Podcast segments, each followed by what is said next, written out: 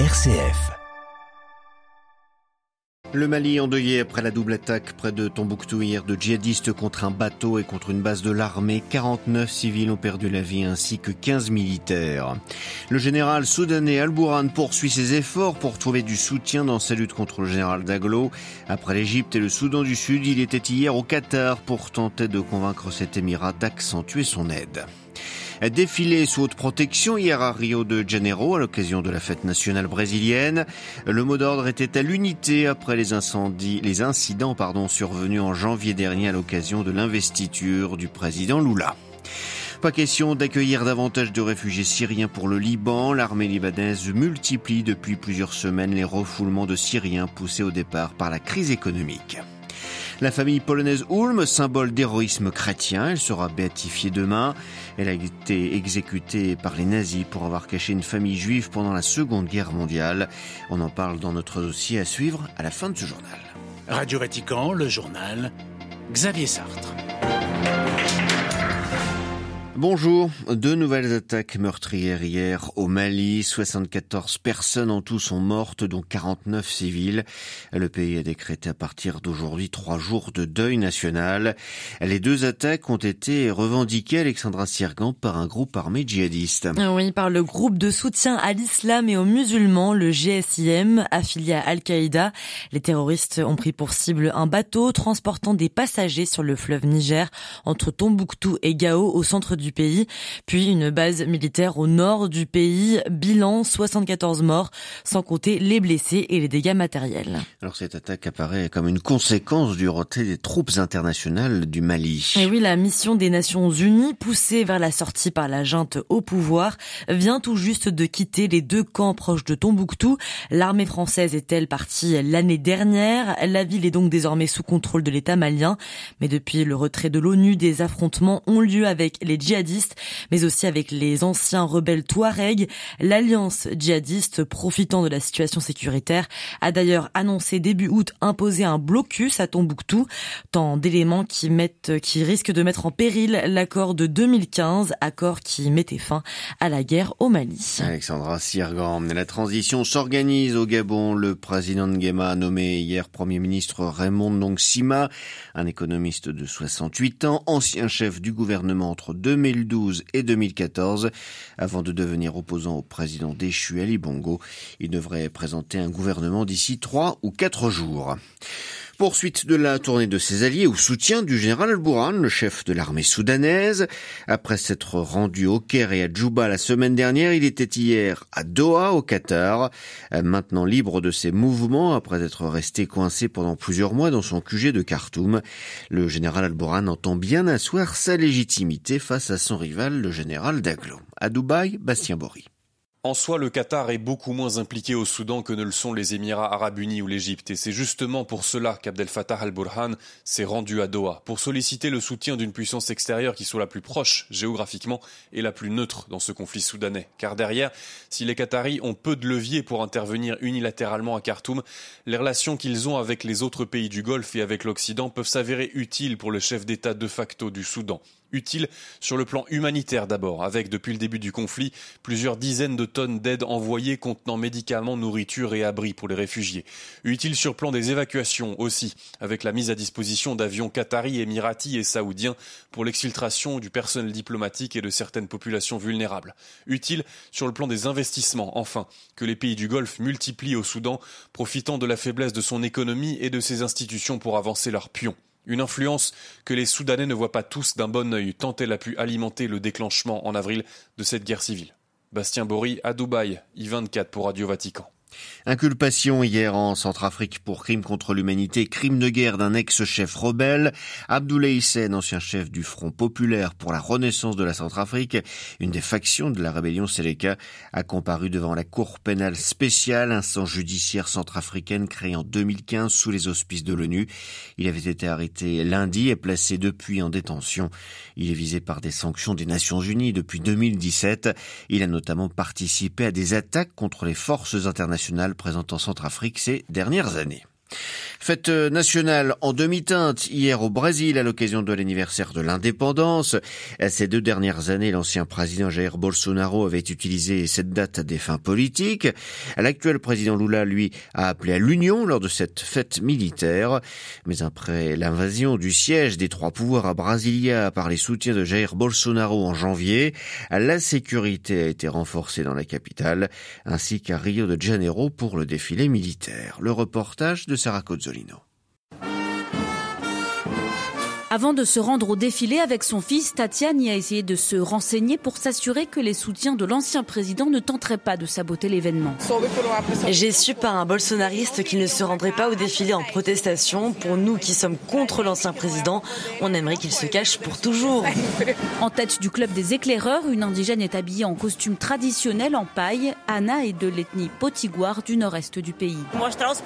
L'idée est de valoriser les peuples indigènes, les grands oubliés du pays, Heureusement, ils sont plus visibles cette année.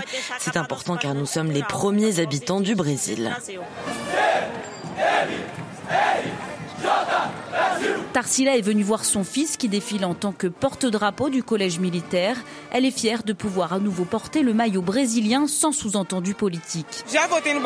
J'ai déjà voté Bolsonaro, j'ai déjà voté Lula, mais aujourd'hui ça ne compte pas. Je suis brésilienne avant tout et je veux le meilleur pour mon pays.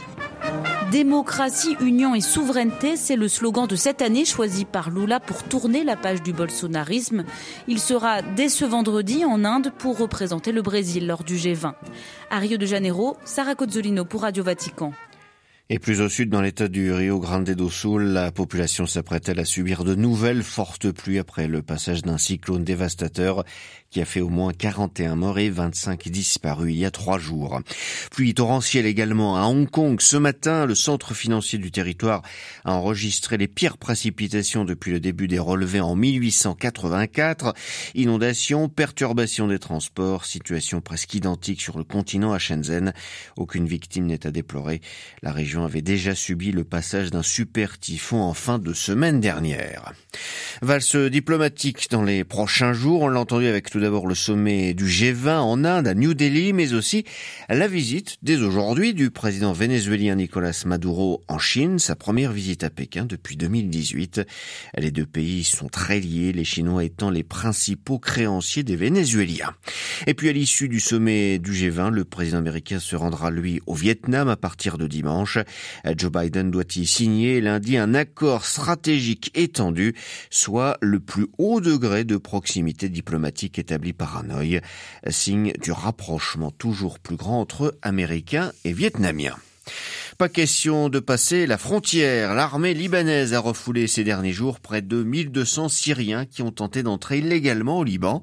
En tout, plus de 5000 personnes n'ont pu accéder, au pays depuis la Syrie en août. Les précisions à Beyrouth de Paul Khalife. Le phénomène de l'entrée illégale de Syriens au Liban s'est accentué ces dernières semaines avec l'aggravation de la crise économique et de l'insécurité grandissante en Syrie. Des centaines de personnes tentent tous les jours d'entrer en territoire libanais en empruntant des passages clandestins, notamment dans le nord du Liban. Pour essayer d'endiguer ce flux, l'armée libanaise a renforcé sa présence et a multiplié ses patrouilles. Chaque semaine, des centaines de Syriens sont interceptés et renvoyés dans leur pays dans le cadre d'un durcissement des mesures contre la présence des déplacés. Le Liban a le plus haut ratio de réfugiés par habitant au monde selon l'Agence de l'ONU pour les réfugiés. Le pays accueille plus de 2 millions de Syriens sur son sol pour une population de 6 millions et demi de Libanais. Près de 830 000 Syriens sont enregistrés auprès de l'ONU. À cela s'ajoutent quelques 200 000 Palestiniens réfugiés au Liban depuis 1948 les pays occidentaux et les organisations humanitaires refusent de soutenir la demande de Beyrouth d'un retour volontaire des réfugiés avant une solution politique du conflit en Syrie. Paul Khalife, Beyrouth, RFI pour Radio Vatican. Le monde laisse tomber les filles et les femmes. C'est le constat amer que dresse l'ONU dans un rapport publié hier sur les inégalités hommes-femmes, passant en revue les 17 objectifs de développement durable de l'agenda 2030. Le texte montre que le monde échoue à faire avancer et à faire parvenir cette égalité, que ce soit dans la lutte contre la pauvreté, l'accès à l'éducation, la représentation politique ou les opportunités économiques.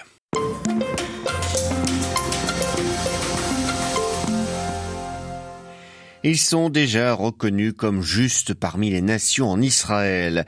Les membres de la famille Ulm seront béatifiés ce dimanche à Markova en Pologne.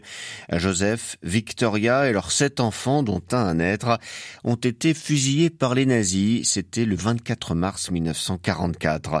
Ils ont été exécutés avec les huit membres de la famille juive qu'ils hébergeaient depuis plus d'un an. Les Ulm savaient qu'ils risquaient leur vie, mais ont décidé cependant d'agir. Ils représentent ainsi aujourd'hui en Pologne tous ceux qui ont aidé les Juifs pendant la Seconde Guerre mondiale, mais aussi, pour l'Église, à l'incarnation d'un héroïsme chrétien, comme nous l'explique le père Bogdan Brice, le recteur de la mission catholique polonaise de France. Il n'y a pas de plus grand amour que de donner sa vie pour ceux qu'on aime.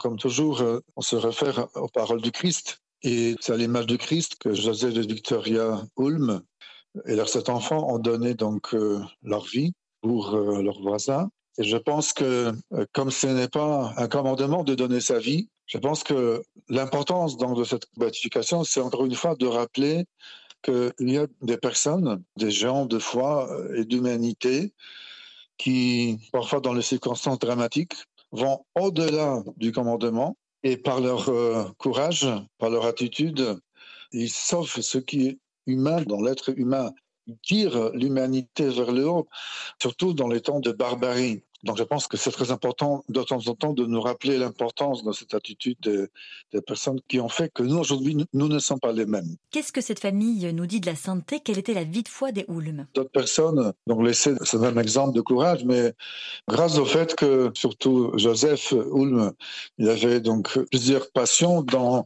photographie, mais aussi il était engagé dans différentes associations euh, au sein de son village euh, Markova. Alors pour cette fois-ci, nous avons peut-être plus d'accès à leur, euh, à leur vie de foi.